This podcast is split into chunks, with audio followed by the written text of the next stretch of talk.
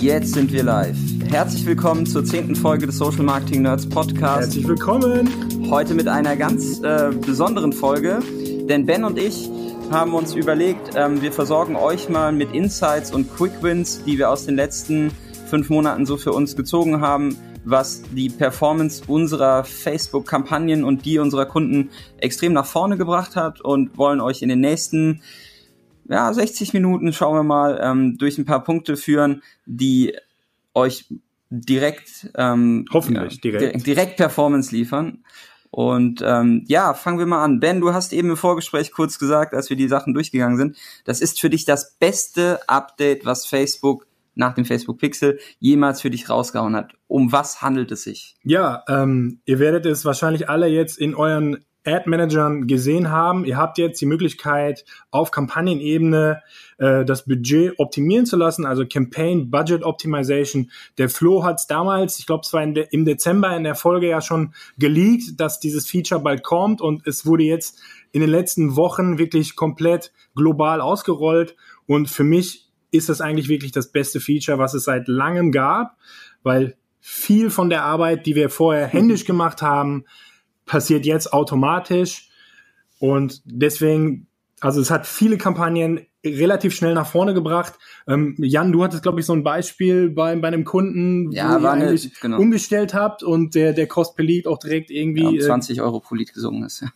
Genau, also ähm, definitiv eines der Features, wo wir ähm, ohne viel Aufwand ähm, ein bisschen in den, in den Autopiloten geschaltet haben, sage ich mal so, weil die Kampagnenbudgetoptimierung seitens Facebook ist ja einfach, ich vers Facebook verteilt das Budget, macht die Allokation ähm, und bestimmt, welches Adset in der Folge in der Kampagne irgendwie das meiste Budget bekommt, was entsprechend dann bedeutet, dass auch das Kampagnenziel äh, möglichst äh, übertroffen wird. Und ja. Ja, vorher war es einfach so, du hast hoffentlich ja nicht nur eine Anzeigengruppe äh, eingestellt, sondern ja mehrere Zielgruppen gegeneinander getestet, musstest dann aber die Budgets immer auf Anzeigengruppenebene eben manuell quasi einpflegen und musstest natürlich immer schauen, wie viel Personen ist meine potenzielle Reichweite, wenn das zu wenig Leute sind, äh, bisschen kleineres Budget, wenn es viele Leute sind, konnte man eben mit höheren Budgets arbeiten. Dann kamen solche Sachen wie Audience Saturation, man musste also ständig anpassen und je mehr Zielgruppen man gegeneinander getestet hat, desto mehr musste man manuell eigentlich äh, machen. Man konnte oder kann ja auch mit den automatisierten Regeln da so ein bisschen sich Abhilfe verschaffen. Aber jetzt müsste das eben eigentlich gar nicht mehr, weil Facebook jetzt eben diese Automatisierung komplett für euch vornimmt. Und man merkt da relativ schnell, wie mächtig tatsächlich dieser ja, Algorithmus mal wieder im Hintergrund arbeitet. Also wir haben das bei einer anderen Kampagne äh, live gestellt, da hatten wir das schon im März zur Verfügung. Und da müsst ihr euch vorstellen, es war eine neue Kampagne, acht Zielgruppen, acht verschiedene Anzeigengruppen. Und eine Anzeigengruppe davon war eine Retargeting Audience, also Video-Viewer, die bereits kurz vorher ein Video gesehen hatten oder eben Webseitenbesucher, also alle Leute, Warm Audience, Warm Traffic, also Leute, die bereits irgendwie mit dieser Firma, mit der Anzeige schon interagiert sind vorher. Und dagegen waren halt sieben andere Zielgruppen, alles Cold Traffic, Cold Audiences, also Lookalike Audiences oder Interessen, je nachdem. Und man hat wirklich innerhalb von Stunden, da habe ich das zum ersten Mal so richtig gemerkt, man hat innerhalb von Stunden gesehen, dass Facebook von dem Gesamtbudget, was wir jetzt eben auf Kampagnenebene eingestellt hatten, ganz am Anfang quasi den Großteil wirklich deutlich über 50 Prozent alles direkt in die Retargeting Audience gepumpt hat, während in manche Anzeigengruppen bei den Cold Audiences noch nicht mal ein Euro ausgegeben war. Also man hat gemerkt, dass Facebook quasi schon im Vorfeld, bevor es eigentlich Learnings gab, schon direkt wusste, wo sind hier die spannenden Leute, ähm, und hat eben das Budget direkt danach ausgerichtet. Und dann im Zeitverlauf, also am Anfang war eben klarer Fokus natürlich auf die Retargeting Audiences, weil dann eben auch relativ schnell Conversions reingekommen sind. Im Zeitverlauf hat Facebook dann eben auch, die anderen Audiences getestet und dann Stück weit eben das Budget auch in die anderen Zielgruppen verteilt. Aber man sieht eben sehr stark, dass Facebook sehr smart ist und eigentlich schon bevor es Lernerfahrungen gibt, relativ genau die Wahrscheinlichkeit weiß von jemandem, wie, wie hoch ist die Wahrscheinlichkeit, das Conversion-Ziel, was ihr als Ziel eingestellt habt, auch wirklich zu erreichen. deckt sich ja so ein bisschen mit der Aussage äh, seitens der großen Plattform, egal mit wem man spricht, äh, fummelt da nicht so viel dran rum, sondern lasst uns, lasst uns einfach machen, möglichst viel automatisiert. Ähm, siehst du irgendeine Gefahr bei diesem Autopiloten? Ja, genau. Also du hast es jetzt genau angesprochen, wie auch bei den Lookalike Audiences, man überlässt wieder die, man überlässt sich quasi den, dem mächtigen Facebook-Algorithmus. Ähm, der handelt erstmal sehr, sehr gut und so schnell kann man gar nicht täglich diese Anpassungen vornehmen am Budget. Aber man muss eben auch bedenken, der Algorithmus ist nicht allwissend und er kann eben auch Fehler machen und was eben, was man häufig sieht, was wir jetzt eben bei vielen Kampagnen, also grundsätzlich haben wir alle Kampagnen eigentlich fast auf Campaign Budget Optimization inzwischen umgestellt. Man muss eben schon sehen, dass dann manche Anzeigengruppen relativ schnell auch rausfliegen und dann erstmal über den längeren Zeitraum dort gar kein Budget ausgegeben ist. Also Facebook ist dann auch sehr, sehr schnell in der Entscheidungstreffung und ja, manchmal muss man das eben auch hinterfragen oder man muss trotzdem mal ausprobieren, ob es nicht ein Fehler war, dass vielleicht etwas zu früh war. Du hast häufig den Fall, das haben wir jetzt hier gesehen, ähm, angenommen, wir haben jetzt eine Kampagne, die für Add to Cards optimiert ist. Der durchschnittliche Add to Card liegt vielleicht bei zwei Euro. Wir haben jetzt in einer Kampagne, wo wir hier mit 20 Anzeigengruppen arbeiten, zum Teil den Fall, dass manche Anzeigengruppen noch nicht mal zwei Euro, also über einen langen Zeitraum von mehreren Wochen noch nicht mal zwei Euro ausgegeben wurde also unter dem durchschnittlichen Add to Card, unter dem durchschnittlichen Cost per ja, Conversion-Ziel, was er am Ende erreichen wird, wurde dort nur investiert. Also Facebook ist sehr, sehr schnell darin und manchmal kann das ja vielleicht auch falsch sein. Man kann also vielleicht, über, wenn man über einen längeren Zeitraum arbeitet, ist es vielleicht nahezulegen, einfach mal die gut laufenden Anzeigengruppen für ein, zwei Tage zu pausieren, sodass Facebook automatisch gezwungen wird, in die Anzeigengruppen, von denen Facebook eigentlich irgendwie nichts hält, doch mal irgendwie Budget auszugeben und dann vielleicht doch zu sehen, dass, dass das Ganze funktioniert. Also das ist so das Einzige. Man muss schon, sollte sich nicht komplett dem Ganzen überlassen, sondern so ein bisschen die Steuerung wieder übernehmen. Aber bisher haben wir über alle Kunden hinweg eigentlich die Erfahrung, dass das sehr, sehr gut funktioniert und dieser Fehler, den wir jetzt gerade angesprochen haben, eigentlich fast noch nie in dem Sinne aus, aufgetreten ist. Das ist dann eher, wenn ihr über einen längeren Zeitraum und viel Budget redet, dann kann man nochmal versuchen, die alten Anzeigengruppen oder die von Facebook aussortierten so ein bisschen wieder anzustoßen, indem man eben die anderen pausiert. Okay, also für euch Campaign Budget Optimization, schaut, euch, schaut es euch auf Kampagnenebene an, ähm, testet es, ob es für euch Sinn macht. Für uns, wie gesagt, eines der ähm, spannendsten Features, Rollouts seit dem Facebook Pixel. Ähm, wenn ihr danach sucht, ähm, landet ihr im Hilfebereich von Facebook. Da steht, dieses Feature wird derzeit noch getestet. Es ist möglicherweise noch nicht für dich verfügbar, wie Ben schon gesagt hat. Es Aber wird aktuell halt ja. ausgerollt. Ähm, wie das so ist im Facebook-Kosmos. Wir können euch nicht garantieren, dass ihr diese Funktionalität habt.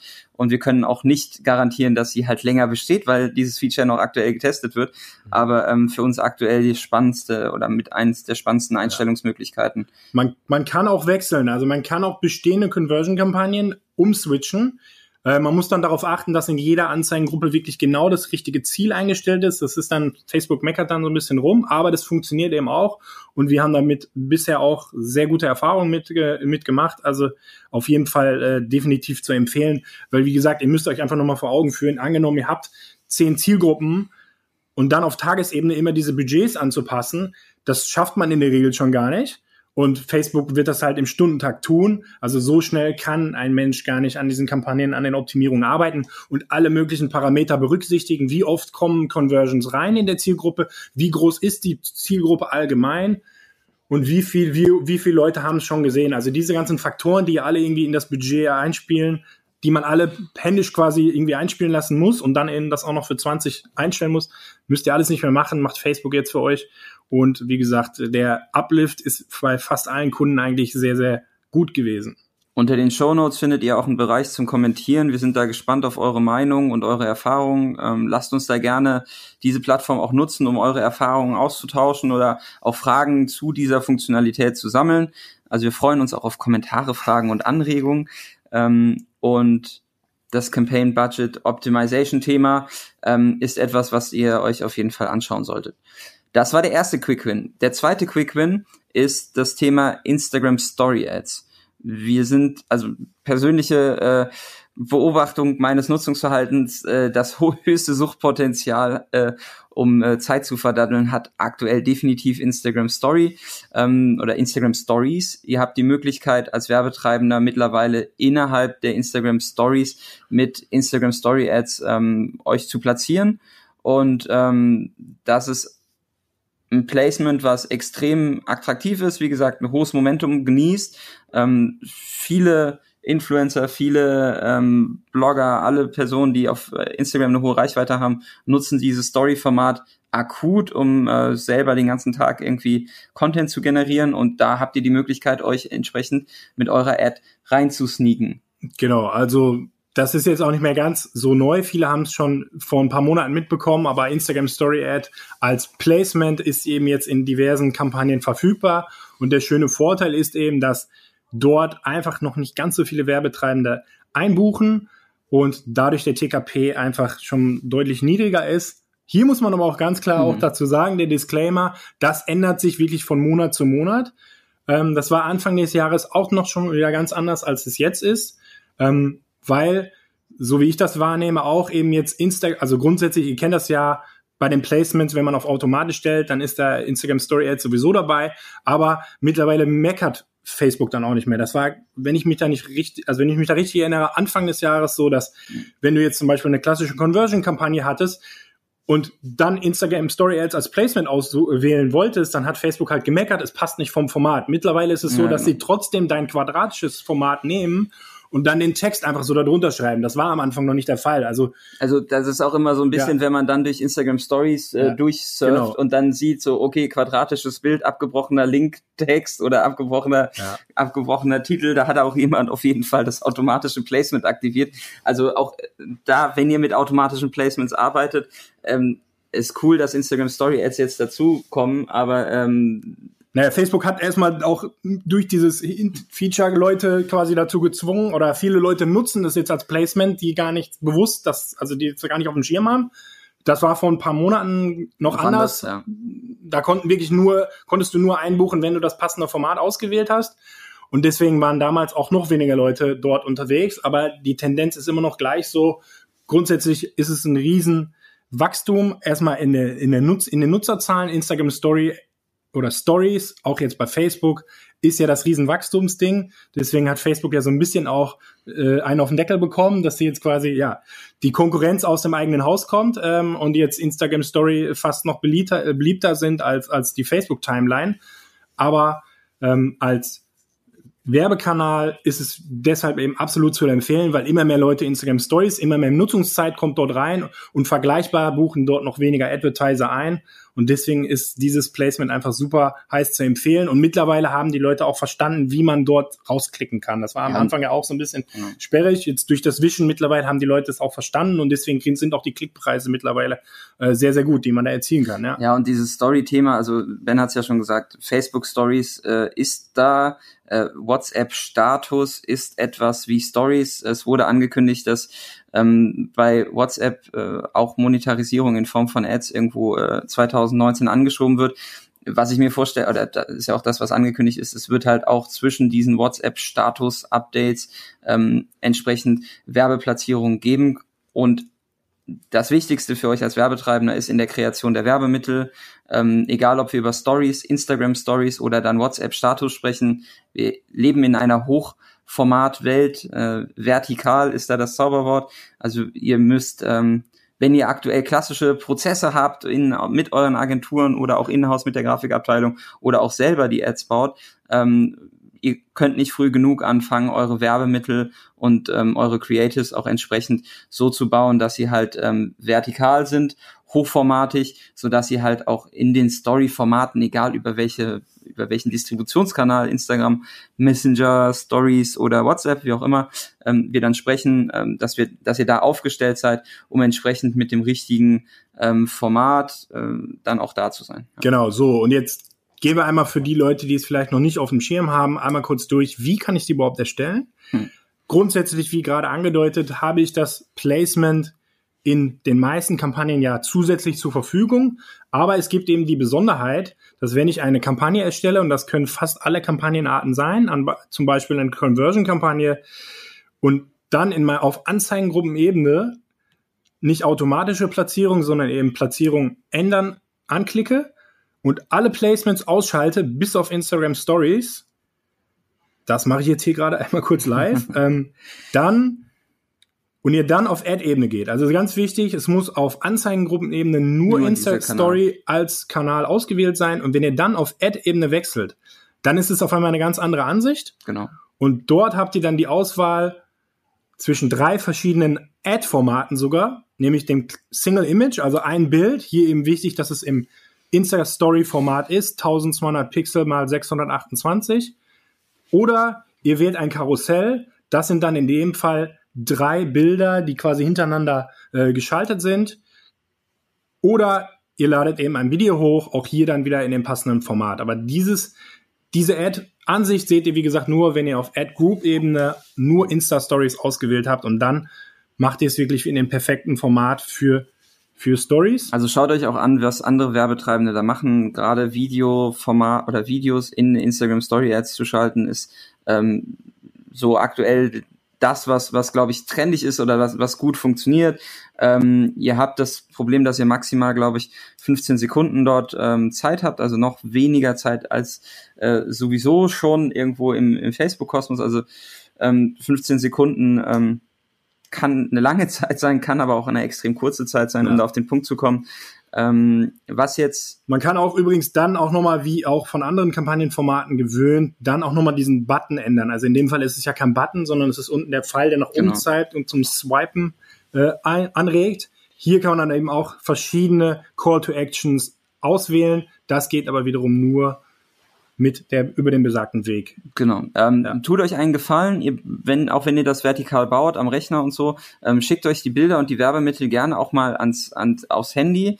Ähm, ladet dann dieses Bild, weil das ja den, also ihr erstellt eine Story zum Beispiel ähm, und habt ja in der Erstellung des Stories auch die Möglichkeit, Features wie Sticker, Ortsmarken, Schriftarten etc. dann direkt zu verwenden. Ihr müsst im nächsten Schritt dann diese Story aber nicht posten, sondern könnt sie wieder abspeichern. Und wenn ihr sie abgespeichert habt, könnt ihr sie wieder nehmen, um daraus die Ad genau. zu bauen. Das heißt, ihr habt eine höhere Haptik, beziehungsweise es ist näher an dem, an dem ganzen Kanalerlebnis dran und ähm, wählt den Umweg, der ist ein bisschen zeitaufwendiger, aber es kommt halt eher dieser Haptik und der Darstellungsform entgegen, ja. wie halt auch die Personen, genau. die Instagram Story Ads bauen, halt ihren Inhalt gestalten. Und genau. so beugt ihr ein bisschen vor, dass das Ding halt als Werbung direkt ersichtlich ist. Weil, ne, also, also ich mache das immer so. Auf, in, auf Instagram mit der App erstelle ich die Story eigentlich zuerst, pack dann so ein paar Smileys Features. aus der Features, äh, äh, pack ein paar Features drauf dann wird wahrscheinlich die Story sowieso organisch gepostet und sobald sie organisch gepostet ist, gibt es ja auch so ein kleines neues Feature. Das heißt, wenn ihr dann in eurem Werbeaccount sind, welcher mit Instagram verknüpft ist, dann könnt ihr unter Images sogar auch Instagram auswählen. Also ihr müsst euch nicht, wie wir sonst vor ein paar Monaten immer gemacht haben, die Bilder hin und her schicken, sondern ihr könnt das mittlerweile unter den Bildern auswählen, wenn es als Insta-Story gepostet wurde. Und dann habt ihr eben die, die Haptik der ja, organischen Storywelt quasi mitverwendet. Hier nur aufpassen, manche dieser Tools, Umfragen oder dieses Smiley, ja, das funktioniert dann natürlich nicht. Ähm, das muss man natürlich nur so ein bisschen bedenken, aber ja, aber alleine, alleine schon ja. irgendwie die, die, die Neonfarben zu haben und ne, irgendwie das Wischen irgendwie äh, zu animieren. Also es gibt viele, viele Advertiser, und das ist, glaube ich, der letzte Punkt, mit dem wir dann das, das Thema auch abschließen, die diese ähm, Wischfunktionalität nochmal grafisch auf den Werbemitteln darstellen. Also ihr habt dann irgendwelche Dreiecke, die nach oben dieses Scrollen ähm, andeuten ja. oder ihr habt eine Seite, die sich weiterblättert. Also die Nutzer lernen immer häufiger, dass sie über Wischen zu ihrem Content kommen, der in der Anzeige oder in der Story dann promotet wurde. Aber man kann grafisch auch nochmal unterstützen, diesen Effekt halt so ein bisschen ähm, hervorzurufen und mhm. einfach zu zeigen, was möglich ist. Ja. Und was ich in Kombination mit Instagram Stories sehr spannend finde und gerade bei lokalen Kampagnen hat das wirklich einen enormen Einfluss, ähm, ist, wenn ihr den Kampagnentyp ähm, Reach and Frequency Ad oder Reach verwendet den man ja normalerweise in der Regel gar nicht so häufig anpackt. Ähm, bei Reach und Frequency habt ihr eben den Vorteil, oder bei Reach, du kannst mich da korrigieren, ich bin da in der Namensfindung nicht so. Nein, also habt Kampagnenziel Reichweite. Genau, Kampagnenziel Reichweite könnt ihr eine Frequenz einstellen, was ihr ja, ja bei genau. keiner anderen Kampagne tun könnt. Und wenn man jetzt ein bisschen beides miteinander kombiniert, kann man eben auch eine sehr, sehr gute Kampagne eine sehr gute Performance rausholen, indem ihr nämlich A, ihr habt ja in, nur Instagram Stories als Placement, welches per se schon mal einen günstigen TKP hat. Und wenn ihr dann noch Frequenz gleich eins einstellt, stellt ihr also sicher, dass jede Person es wirklich nur ein einziges Mal sieht. Und das kann halt extrem günstig, sehr, sehr weit große Reichweiten erzielen, weil wir wissen alle, der erste, der erste View ist mit Abstand der wichtigste. Und gerade jetzt im lokalen Bereich muss man sagen, ist es wirklich extrem powerful. Also wir haben hier über größere Reichweiten für den lokalen Bereich halt alles unter zwei Euro TKP Massen an Leuten erreicht, sehr günstige Klicks erzielt, sehr günstige Conversions und das eben so ein bisschen durch die Kombination der beiden günstigsten äh, Sachen, die es gerade so gibt bei Facebook, also Instagram Story als günstiges Placement und dadurch, dass ihr eben Frequenz gleich einstellt, ist ja der, der TKP, also pro Person, ist ja dann per se auch nochmal, wenn jemand es nämlich doppelt sieht, ist der TKP ja schon höher, weil das auf jeden Fall ist diese Kombination Ihr habt einfach ein sehr, sehr gut. Frequency Capping, genau. Genau. Man kann es deutschlandweit machen oder eben im lokalen Bereich. Dann ist es auch sehr cool, weil jetzt in, in einer Stadt seht ihr, dann sorgt ihr dafür, dass die Hälfte der Stadt ist eigentlich die Hälfte der Instagram Story User in einer Stadt sieht es dann eben und für sehr, sehr wenige eingesetzte Euros. Also je kleiner eure Zielgruppe dann wird, und das impliziert ja so ein bisschen dieses, dieser lokale Breakdown, also je kleiner eure Zielgruppe dann auch ist, desto eher bietet es sich an, auch erst im initialen ersten Kontakt auf eine Reichweitenkampagne zu gehen und gar nicht Facebook das Ziel vorzugeben, weil ähm, Facebook natürlich dann innerhalb dieser kleinen Zielgruppe nochmal eher die Personen anspricht, die vielleicht zu Klicks, Conversions oder Video-Views in dem Fall vielleicht dann neigt. Also pauschalisiert da gar nicht vor, sondern sagt, wenn wir wirklich im ersten Hit ähm, was bei den Personen erzielen wollen, dann gehen wir auf Reichweite, Frequenzwert 1, Instagram Story Placement ist definitiv was, ähm, was es sich zu testen lohnt. Und auch da sind wir, wie immer, gespannt auf eure Erfahrungswerte. Und ähm, ja, wenn ihr da eine geile Kampagne habt ähm, und euch die vielleicht auch vorstellen wollt, ähm, dann schreibt uns auch gerne an, weil wir äh, haben ja auch immer gerne Gäste in unserem Podcast. Ähm, Punkt drei ähm, Facebook Analytics. Facebook Analytics ist für mich persönlich so ein bisschen eine Blackbox. Letztes Jahr, als ich mit dem Thomas Hutter in Zürich war und wir die Seminare für die 121 Watt ähm, uns aufgeteilt haben, für mich Einsteiger, für ihn ein bisschen advanced, meinte er zu mir, Jan, ich war auf der F8 im Mai, Facebook Analytics ist das Ding, was kommen wird. Und ich habe mir das angeguckt und war erstmal so, okay, Blackbox. Ich habe nichts verstanden von den Einstellungsmöglichkeiten. Ähm, und mit der Zeit, mit der man sich dann auch beschäftigt, mit Attributionsmodellen und auch immer mehr Pixeldaten irgendwie hat, ähm, die man analysieren kann, ist Facebook Analytics mittlerweile echt ein Tool, wo es sich lohnt reinzuschauen. Ähm, ihr habt diese Einstellungsmöglichkeit, wenn ihr ein Werbekonto habt ähm, oder ein Business Manager unter Analytics und kommt dann in einen Bereich, der so ein bisschen aussieht wie jedes andere Analyse-Tool. Also von der, vom Aufbau her ist es ein bisschen wie Google Analytics. Nicht nur ein bisschen, also genau. Äh, also grundsätzlich, sobald ihr den Facebook Pixel auf einer Seite habt, trackt Facebook die ganzen Daten und stellt sie über Facebook Analytics zur Verfügung.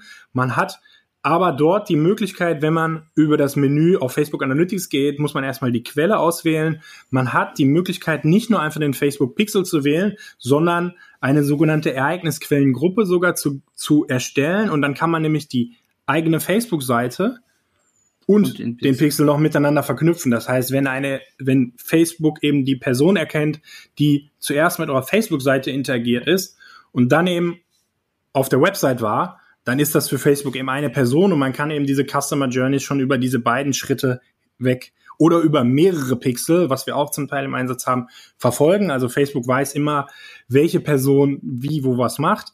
Und ja, dann kann man sich ganz viele spannende Daten anschauen. Ich muss sagen, ähm, ich finde, es ist ein bisschen Information Overload. Also es sind sehr, sehr viele tolle Reports da drin, die auch alle wunderschön aussehen. Mhm. Manchmal ist der praktische Nutzen, den man jetzt daraus ziehen kann, den sehe ich bei vielen Analysemöglichkeiten da noch nicht. Also man kann sich da ganz wild und toll, bunt, schön viele Sachen anschauen, so richtig viel ableiten für den Facebook, für die Facebook-Anzeigen-Optimierung lässt sich dort nicht, finde ich. Also zumindest kann man sich so sehr schnell in den ganzen vielen Optionen und Einstellungen und Reports verlieren, weil auch das Ganze, finde ich, noch nicht ganz so gut dokumentiert ist. Also es sind dann zum Teil diese kleinen Informationsbutton, dann kann man immer so zwei, drei Sätze sich noch durchlesen. Das ist schlecht übersetzt. Aber viele Features und gerade eben auch die in diesen Dropdown-Menüs dann die verschiedenen, die verschiedenen Layer, da sind halt dann irgendwelche Begriffe drin. Man kann dann annehmen, was das Ganze heißt und man weiß nicht wirklich, was das Ganze heißt.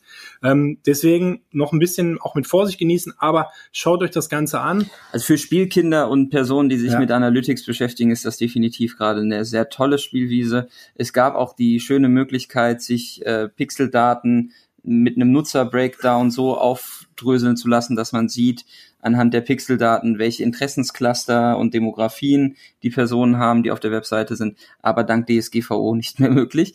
Ähm, aber da gibt's halt, wie gesagt, ne, zusätzlich Möglichkeiten, ähm, einfach Daten zu ziehen, Erkenntnisse ja. ähm, zu gewinnen und unser Quick Win mit Facebook Analytics ähm, ist ja, also eine, eine Sache, die ich finde, die man schon sehr gut wirklich operativ für die eigene Arbeit nutzen kann, ist, es gibt dort zum einen diese, diese Art Breakdown Report. Dort kann man sich ganz viele Daten nach verschiedenen Layern wiederum segmentieren und ich fand immer, ein, eine Sache habe ich immer vermisst und das ist im Facebook Pixel Report, kannst du dir immer anschauen, welche verschiedenen Events wurden gefeuert und dann siehst du rechts die Anzahl. Mhm.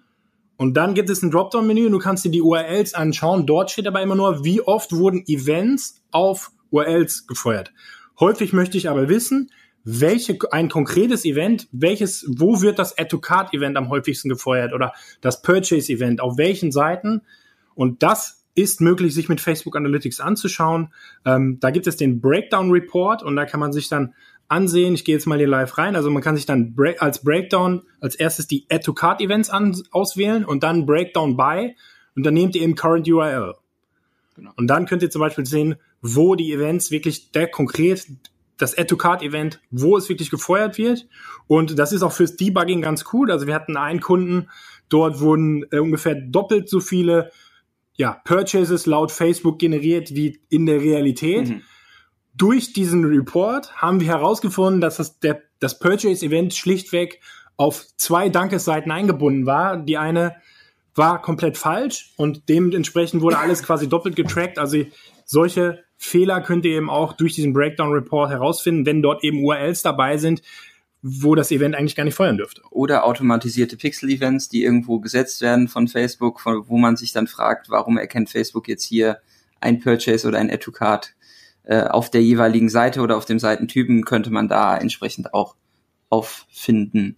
Und für, ja, so einfach mal die Analyse heranziehen, welche Pixeldaten werden auf welchen URLs gefeuert und ähm, ist meine Datenbasis, mit der ich da arbeite, überhaupt valide oder nicht? Genau, dazu soll ja ein neues Tool auch noch kommen zum Thema äh, Facebook Attribution. Das hat der äh, Flo ja in der Social Media Advertising-Gruppe auf Facebook schon so ein bisschen geleakt, weil eigentlich ist, glaube ich, Facebook Analytics nur der Einsteiger. Und wenn dieses Tool, ähm, man kann dort so ein paar Screenshots sich anschauen, wir packen den Link auch nochmal in die Show Notes, Facebook Attribution irgendwann live geht, dann kann man sich wirklich anschauen, mit welcher Anzeige sind die Leute interagiert und wie ist die komplette Customer Journey. Weil einer der, der Probleme, die ich noch bei Facebook Analytics eben sehe, ist, es trackt ja wirklich nur alle Personen, die grundsätzlich auf einer Seite waren. Und du kannst auch die Facebook-Seite jetzt damit verknüpfen. Ich würde aber gerne sehen, die erste Interaktion mit einer Anzeige. Am Anfang habe ich angenommen, okay, du nimmst ja deine Facebook-Seite und Facebook weiß ja, du hast ja in einer Anzeige immer die Seite als Absender quasi eingestellt. Und dann dachte ich halt, okay, jegliche Interaktion wird darüber getrackt. Wir haben aber äh, über einen Kontakt zu Facebook da mal ein bisschen nachgefragt und es ist tatsächlich so, also eine Anzeigeninteraktion wird leider von Facebook Analytics noch nicht gemessen.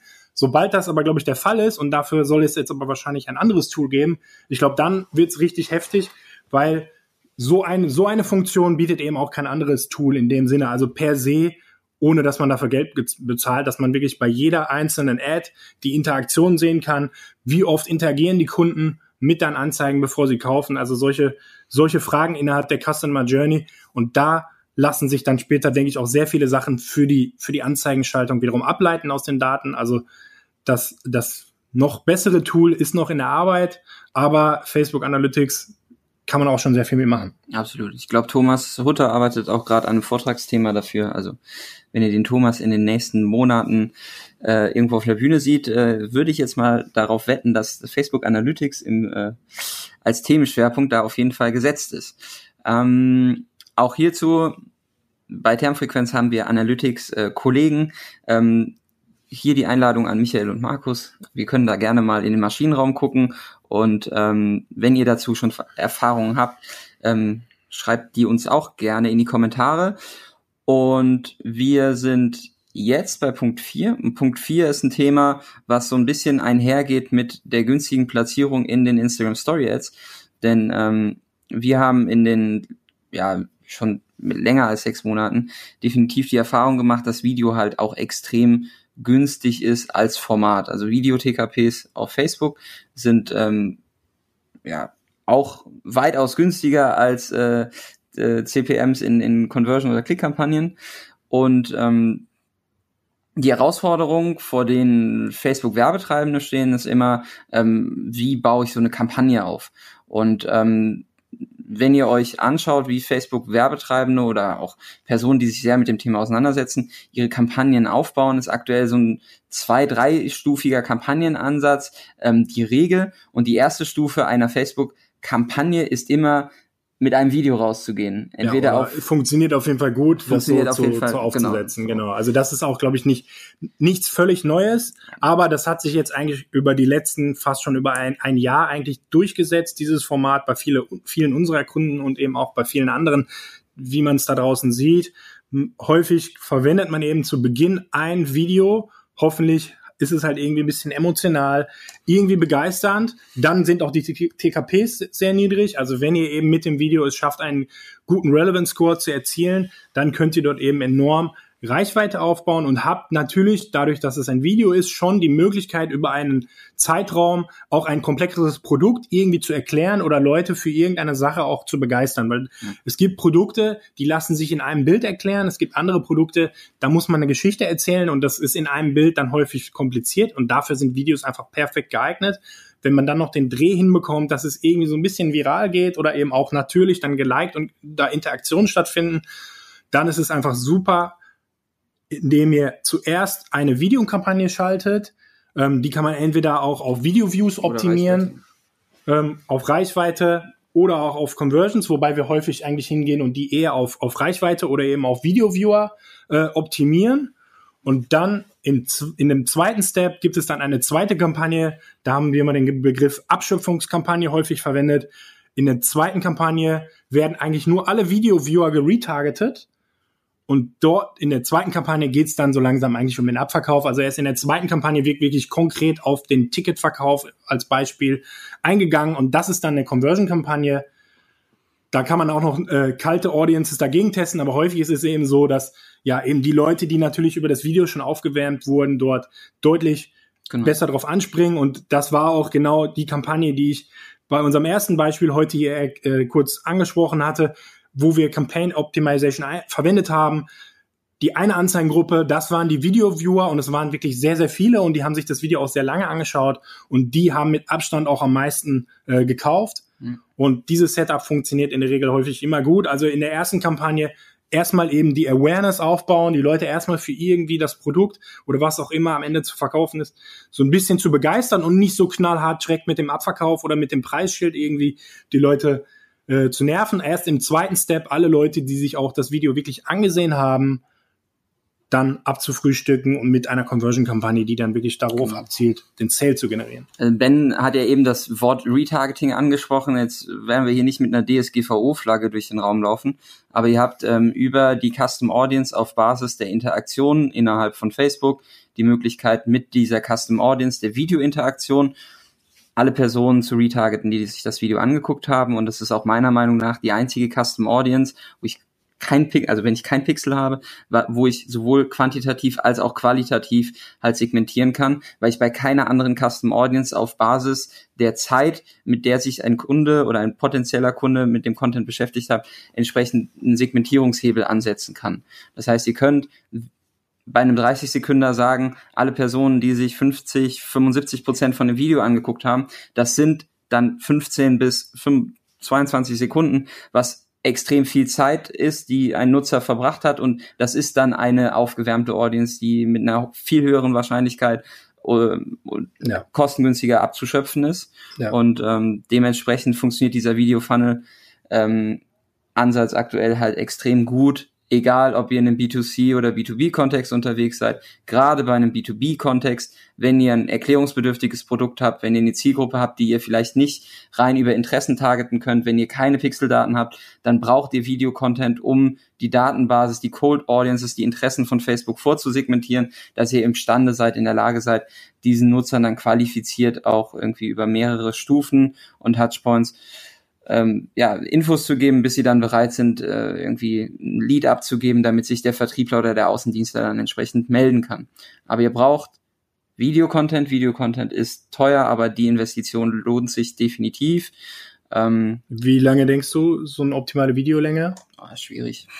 Okay, also, ich glaube, es sind so 60 bis 90 Sekunden. Ja, okay. ähm, also, also ich, ein zu kurzes Video ja. ist häufig, also wird immer Social Media, wir machen kurze Spots, bin ich ganz klar ein Gegner von. Das, ähm, also ein Beispiel, Seite, genau, ja. Beispiel bei unserem Adscamp, äh, ersten Trailer, der erste Trailer war eine Minute 28, da wird sich jeder Werbetreibende sagen, du musst das irgendwie auf 30 Sekunden runterdampfen. Wenn ich aber diesen qualifizierten Segmentierungshebel anlegen möchte, brauche ich ja eine gewisse Zeit, ähm, Spanne, über die sich der Nutzer dann einfach auch qualifiziert, damit ich dann im zweiten Schritt vielleicht ein Ticket oder ja. ihm das Programm anzeige. Und da bin ich ganz bei dir. Also ich bin auch kein Fan von 15 oder 30 Sekunden, sondern dann in dem Ansatz eher länger. Ja.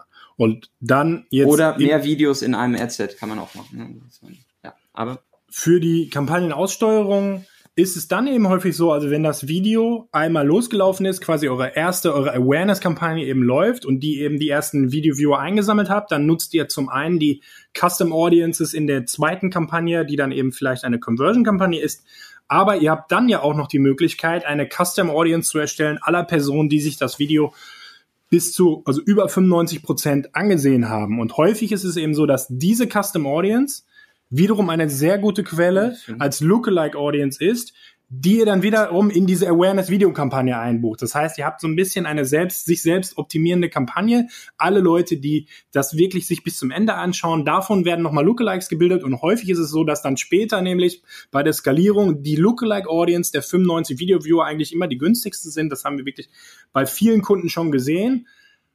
Also die 95% Lookalike-Audience würde ich jetzt als wirklich nur als Quelle für eine Lookalike Audience nehmen und als Custom Audience für die zweite Kampagne würde ich einen deutlich äh, längeren, also einen kürzeren Zeitraum wählen. Häufig arbeiten ich persönlich sogar einfach mit zehn Sekunden und wenn das gut funktioniert, kann man sogar noch die drei Sekunden mal hinzutesten, weil zehn Sekunden müssen wir alle ist im Facebook-Kosmos auch schon sehr, sehr lange.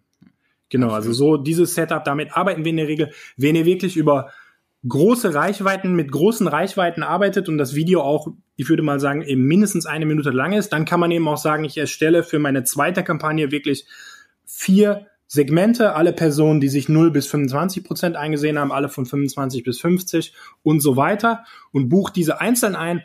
Unserer Erfahrung nach macht das aber wirklich nur Sinn, wenn ihr wirklich Millionen von Views einsammelt, äh, vielleicht eher auch im internationalen Bereich dann wirklich äh, spannend, weil da kann ich eben auch sagen, wir haben das auf einem größeren Spiel mal getestet und am Ende hat es kaum einen Unterschied gemacht, ob die Person sich 75 bis 100 Prozent angesehen hat oder 75 bis 50. Da kamen dann zum Teil sogar Testergebnisse raus, mit denen man nicht so gerechnet hat und die Unterschiede beim Cost per, in dem Fall war es App Install, waren dann eigentlich sehr, sehr gering. Ähm, deswegen, also ich würde sagen, ab zehn Sekunden kann man sagen, jemand hat sich wirklich intensiv damit beschäftigt, zumindest für die Facebook-Welt. Und wenn das gut performt, kann man ja auch nochmal diese drei Sekunden Leute mit einbuchen. Erinnert sich ja. auf jeden Fall an euren Markennamen und vielleicht ja. sogar im Idealfall an das Produkt, was ja schon äh, definitiv äh, aus Werbewirkungssicht äh, ein Vorteil ist, wenn es diesen Erinnerungseffekt gibt. Ja, ein Videofunnel definitiv ein Thema. Videocontent ist halt immer noch so ein bisschen ne, schwierig umzusetzen. Ähm, aber da kann man schon einiges rausholen. Und ähm, wie gesagt, Custom Audience auf Basis von Videointeraktion, ja. ähm, gute Quellen für Lookalike Audiences finden und dann so eine sich selbst optimierende Kampagne aufzusetzen, ähm, funktioniert aktuell immer noch sehr gut, auch wenn das jetzt nicht brand new und der heiße Scheiß ja. ist, aber ähm, das konsequent durchgespielt ist meiner Meinung nach immer noch der heiße Scheiß. Ja. Und dazu auch nochmal der, der, der, der Klassiker, habt ihr schon häufig gehört, aber es ist natürlich extrem wichtig, dass in den ersten zehn Sekunden von diesem Video auch etwas passiert, weil wir sind alle im ja. Awareness-Game, wir wollen alle die Aufmerksamkeit unserer, der potenziellen User äh, gewinnen und deswegen sind natürlich die ersten Sekunden noch absolut kriegsentscheidend. Das ist genau das Gegenteil zum, zum YouTube-Videoaufbau oder zum klassischen, ja, zum klassischen Kino in den ersten Sekunden muss wirklich etwas passieren. Häufiger Fehler ist ja auch, dass so, solche Intros gemacht werden und jedes Video quasi immer eine gleiche, äh, eine gleiche Intro hat. Ich würde für so einen Kampagnen-Setup definitiv empfehlen, dass es überhaupt kein Intro geht, dass es direkt losgeht und innerhalb der ersten Sekunden wirklich dort auch was passiert was die Leute dann überhaupt an, äh, anregt. Es sich darf das halt Ganze nicht aussehen wie Werbung. Ne? Das ist halt immer so ein bisschen die, also gerade wenn ihr versucht, in den ersten zwei, drei Sekunden die Aufmerksamkeit zu bekommen, äh, da muss contentseitig schon irgendwas passieren. Also entweder muss ein Knall passieren oder es muss eine Stimme passieren oder ein Gesicht zu sehen sein oder das Produkt direkt ja. in Action. Äh, verabschiedet euch von Intros mit Logos und wie auch immer. Das kann alles am Ende stattfinden. Ja. Also die, die fünf Prozent, die sich dann am Ende noch euer Logo angucken, die sind wahrscheinlich noch am qualifiziertesten, weil sie euer Logo erinnern, aber sie sollen ja sich mit dem Produkt auseinandersetzen. Und da den Produktfokus zu setzen, ist definitiv ähm, eine ganz gute Geschichte. Jetzt haben wir im Bereich Video noch einen spannenden Ansatz, ähm, den wir teilweise auch fahren. Ähm, also zum einen Vor diese, für diesen Ansatz ja, eigentlich perfekt. Diese, ja. diese Video Custom Audience, wenn man mit Juristen darüber spricht, streiten sie sich auch, ob das DSGVO konform ist. Die meisten sagen aber, dass innerhalb der Facebook-Welt stattfindet und du nichts personenbezogenes verarbeitest, ist diese Art des Retargetings ähm, gut äh, oder praktikabel. Wenn ich jetzt die Möglichkeit mir anschaue, die ich mit Videos auf Facebook noch habe, dann ist es, dass ich Videos embedden kann. Und ich kann Videos embedden, wie ich auch YouTube oder Vimeo-Videos also auf Seiten, Videos. genau, Facebook-Videos kann ich embedden auf meinen Landingpages und diese zahlen dann auch entsprechend auf die Views ein. Das heißt, habe ich jetzt ein Video, was nur ähm, dafür gedacht ist, auf einer Landingpage äh, AdWords-Traffic vorzuqualifizieren, könnte ich mit AdWords-Traffic auf diese Landingpage bekommen. Dann startet ein Video, ähm, was ein embeddedes Facebook-Video ist und dann kann ich innerhalb von Facebook auf Basis der Videointeraktion wieder eine Custom Audience bilden. Ähm, wir setzen es teilweise ein, weil Personen, die nicht proaktiv äh, sagen, dass sie den Pixel einbauen können, weil die Rechtsabteilung ähm, da Probleme sieht. Ähm, mit diesem Video, mit der Integra oder mit dem Embed des Facebook-Videos habt ihr einfach da nochmal einen zusätzlichen Hebel. Ähm, muss ich aber auch ehrlich gesagt sagen, habe ich so häufig noch nicht gesehen, dass Facebook-Videos irgendwo auf Landingpages eingebunden werden. Das wird sehr oft noch mit YouTube äh, gelöst. Geht dann natürlich auf die Views von dem Video im YouTube-Kanal. Aber das ist äh, eine spannende Möglichkeit. Und dann gibt es noch ein One More Thing, ähm, was wir euch nicht vorenthalten möchten, was so ein bisschen ähm, einen smarten Ansatz darstellt, eine Funktionalität von Facebook äh, zu nutzen, die wir uns häufig äh, oder wo wir uns gefragt haben, was macht das? Also warum ist das da? Was ist der Sinn hinter dieser Sache? Ähm, ihr habt in den Seiteneinstellungen beziehungsweise unter Beitragsoptionen die Möglichkeit, ähm, Cross-Posting zu aktivieren. Ähm, ihr müsst euch das so vorstellen, dieses Cross-Posting löst ein bisschen den Workaround oder das Problem, dass Personen die vielleicht Kooperationspartner sind bei euch oder Influencer sind, ähm, den Content von eurer Seite teilen. Ja, also diese Art der Inhalte Weiterverbreitung verpufft oft. Wenn eine Seite einen Beitrag von einer anderen Seite teilt, einen Videobeitrag, dann hat er oft wenig Reichweite.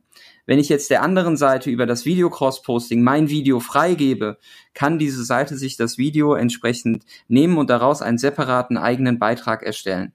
So habt ihr eine Win-Win-Situation geschaffen, weil die Seite, mit der ihr kooperiert, kriegt erstmal Content, Bewegtbildinhalt zu, ähm, äh, zugeschoben, bereitgestellt, mit dem sie dann operieren kann und erstellt im Prinzip ein eigenes Video oder einen eigenen Beitrag, nimmt aber euren Videocontent. Ihr als Bereitsteller des Videos habt die Möglichkeit, da auch wieder da alle Views auf das eine Video gehen, euch diese Videoreichweite und Videointeraktion in einer Custom Audience ähm, zu ziehen und daraus auch einen Funnel zu bauen, rein theoretisch. Genau, also zum Beispiel könnte man sein Video an einen Influencer oder an eine große, große Reichweitenseite in irgendeinem Deal zur Verfügung stellen und dann teilen sie das Video über ihre Seite, aber alle Leute, die sich das Video dann eben auch anschauen, könnt ihr eben in einer ja, Custom Audience oder in der Custom Audience von den Video-Viewern eben wieder ansprechen. Genau. Und das funktioniert eben auch. Ja, ja. also wie gesagt, sie, sie, Teilen ist immer so ein bisschen der Begriff, aber rein technisch ist, ist es Teilen, tatsächlich genau. so ein bisschen das Frame, ja, also wie ja. bei einem iFrame, ihr habt quasi das Video bereitgestellt, er baut einen Beitrag daraus, nutzt dieses Video und ähm, wir haben es für uns intern genutzt ähm, Agenturseite, Veranstaltungsseite. Ähm, die Agenturseite teilt nicht das Recap-Video von der Veranstaltung, sondern wir haben einfach die Seiten im Cross-Posting hinzugefügt. Dafür gehst du in die Seiteneinstellung ähm, und gibst den Seitennamen oder die URL der Facebook-Seite ein. Dann bekommt der Admin der anderen Facebook-Seite entsprechend die Nachricht und ähm, sagt dann, okay, entweder ähm, du kannst damit äh, alles machen oder ich muss das vorher freigeben, was du damit machst. Und ähm, dann wird entsprechend ähm, diese Connection unter den beiden Seiten gebaut und die Videos bereitgestellt. In unserem Fall war es dann so, dass wir quasi ein Trailer-Video hatten über zwei Instanzen, hatten dann aber nachher auch wieder nur eine Retargeting oder eine Custom Audience, die wir dann fürs Retargeting nutzen konnten. Also Video Cross-Posting. In den Seiteneinstellungen findet ihr diesen Cross-Posting ähm, Menüpunkt in der linken Spalte, kurz unten unter, unter dem Support, also fast verschwindend. Ähm, und wenn ihr unter Beitragsoptionen geht, eurer Facebook-Seite, dann seht ihr in der linken Spalte unter Videos mehrfach postbare Videos oder Videos, die mehrfach gepostet werden können. Und dort findet ihr dann entsprechend die Videos, die euch ein anderer quasi freigeben können. Und dann postet ihr es mit der mit der anderen Seite wird's so, als wenn es das eigene Video wäre. Genau, das könnt ihr auch, äh, wie gesagt, ne, das schafft man Win-Win-Situation, wenn ihr contentseitig fit seid oder QAs aufgezeichnet habt oder auch Facebook Live-Videos habt. Auch Facebook Live-Videos werden nachgelagert zu einem Video in eurer Videosammlung. Da könnt ihr auch Custom Audiences drauf bauen, aber ihr könnt dieses Video auch rein theoretisch nochmal freigeben. Beim Live-Video macht das in der Regel nicht so viel Sinn, aber die Funktionalität gibt es halt in dem ja. Sinne. Ja, ich, ich bin bei Video finde ich immer diese Diskussion gerade mit, am Anfang muss viel passieren. Ich finde immer dieses, den, den Klassiker von Dollar Shave Club, dieses Video damals, die haben es halt damals perfektioniert. Es ist halt innerhalb der ersten fünf bis zehn Sekunden sind da mehrere Sachen, mehrere Pointen gedroppt, gedroppt worden und alle waren irgendwie überrascht. Was sagt er jetzt als nächstes? Und am Ende war es halt ein perfektes Werbevideo. Das ist ja dann auch sowieso bei Social viral gegangen, aber solche Beispiele, die sollte man sich anschauen und um irgendwie ja den Video-Editor da hinzukriegen, dass er das Ganze eben so gestaltet, dass halt wirklich in den ersten Sekunden irgendwie was passiert. Also dieses Dollar Shave Club Ding. Es gibt noch ganz viele andere Beispiele, aber die sind ja damals so richtig. Also das Video packen wir euch auch in die Show Notes für ja, die, die es nicht kennen. Kennen die meisten, glaube ich schon. ähm, aber das, das fällt mir immer dazu ein, äh, wie er halt in den ersten Sekunden da aufsteht und dann seine Sprüche da raushaut. Äh, ja, mit einer der Gründe, warum es so viral gegangen ist. Ja. Absolut. Also es ist keine Farce oder es ist kein, kein Märchen, macht Video, macht Video, macht Video, sondern es lohnt sich tatsächlich, ähm, sowohl für Instagram Story Ads als auch für den Video Funnel, als auch über die Cross-Posting-Funktionalität, ähm, sich da zusätzlich Reichweite mit ähm, abzuholen. Ich glaube, das ist äh, kann, kann missbräuchlich benutzt werden, muss man immer ein bisschen vorsichtig sein. Ähm, aber die Funktionalität ist extrem spannend. Wenn alle die gleichen Ziele verfolgen, kann man relativ schnell Win-Win-Situationen schaffen. Wir haben es oft im Verlagsumfeld bei unseren Kunden, dass dann eine Redaktion ähm, oder eine Seite, eine Zeitung quasi ein Video erstellt und sich halt mit sieben anderen Publikationen entsprechend dieses eine Video teilen. Ist natürlich auch ganz cool für euch, weil ihr im Prinzip ein Video dann postet, ähm, was schon per se vielleicht 10.000 Aufrufe hat und ähm, die Views werden ausgewiesen an den Nutzer. Das heißt, äh, ein Video, was nach zwei Minuten alt ist und schon 10.000 Views hat, das ist nicht unspannend. Ja. Also fassen wir vielleicht nochmal kurz unsere Quick Wins heute zusammen. Yes. Campaign Level Budget Optimization, meiner Meinung nach das beste Facebook Update das es bisher seit dem Facebook Pixel gab. Es ist noch alles in der Aufbauphase, aber ihr habt eben dort die Möglichkeit, ein Budget für die gesamte Kampagne einzustellen und Facebook verteilt es dann automatisch auf die Anzeigengruppen, je nachdem, für welches Ziel ihr optimiert. Bisher hat das in den, allen Kampagnen eigentlich einen sehr positiven Impact gehabt. Ähm, es gibt übrigens so ein paar Punkte da, da merkt man, Facebook ist noch nicht perfekt. Manche Funktionen gehen dann wiederum nicht. Automatisierte Regeln funktionieren bei Campaign Budget Optimization noch nicht. Aber trotzdem, dieses Feature ist sehr, sehr mächtig und unserer Erfahrung nach, wenn ihr das nicht schon verwendet, würde ich euch empfehlen, sofort alle Conversion-Kampagnen, wo ihr mit mehreren Anzeigengruppen arbeitet, eigentlich sofort darauf umzustellen. Instagram Story Ads, Placement als zweites, Placement mit extrem niedrigen CPM, hohem Momentum, neuen Gestaltungsmöglichkeiten und wird auch im Facebook-Kosmos da dieses Story-Format über alle Plattformen hinweg irgendwie sich wie nur so ein roter Faden durchzieht, ähm, ein Werbeformat sein, wo man jetzt schon testen kann, sehr viele ja, Learnings auch für die Gestaltung von Werbemitteln ableiten kann, wenn dann Facebook Stories dazukommt, wenn WhatsApp dazukommt.